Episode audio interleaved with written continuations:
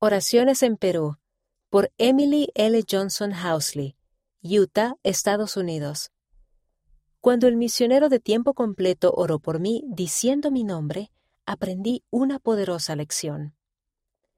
Durante un año enseñé inglés como segunda lengua en la Universidad de Piura, en Piura, Perú.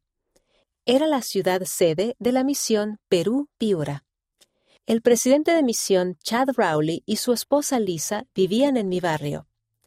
Me pidieron que diera lecciones de inglés a los misioneros que servían en Piura y yo acepté. Utilizando el programa de capacitación en inglés de la Iglesia, me reunía con diferentes grupos de misioneros en la oficina de la misión para enseñarles inglés. Fue una gran experiencia espiritual para mí trabajar y llegar a conocer a misioneros de Sudamérica y de Estados Unidos. Las tardes entre semana eran mejor, porque la ciudad tendía a ser bastante tranquila para la obra misional hasta la última hora de la tarde. Hacia el final de mi estancia en Piura, me sentía nostálgica y agotada emocional y profesionalmente. Un viernes por la tarde me sentía particularmente adormilada y deprimida. Esperaba que se cancelaran las clases debido a la obra misional que tenía prioridad sobre las lecciones de inglés. Sin embargo, esa tarde no fue así.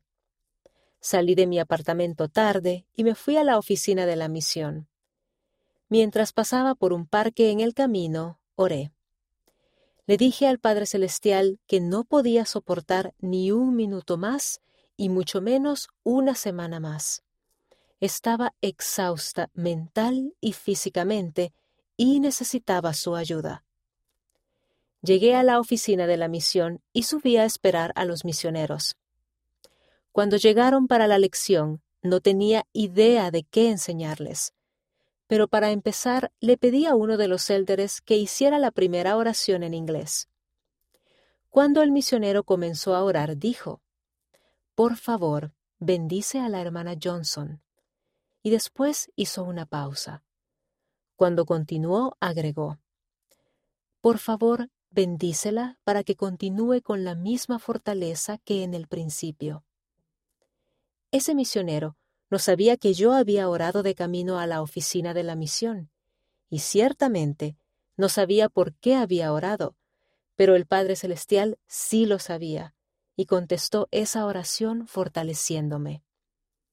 Allí estaba yo, una ciudadana de Estados Unidos en Perú, por quien un misionero de Bolivia oró, diciendo su nombre. Qué bálsamo sanador fue esa tarde en la oficina de la misión y qué poderosa lección aprendí ese día.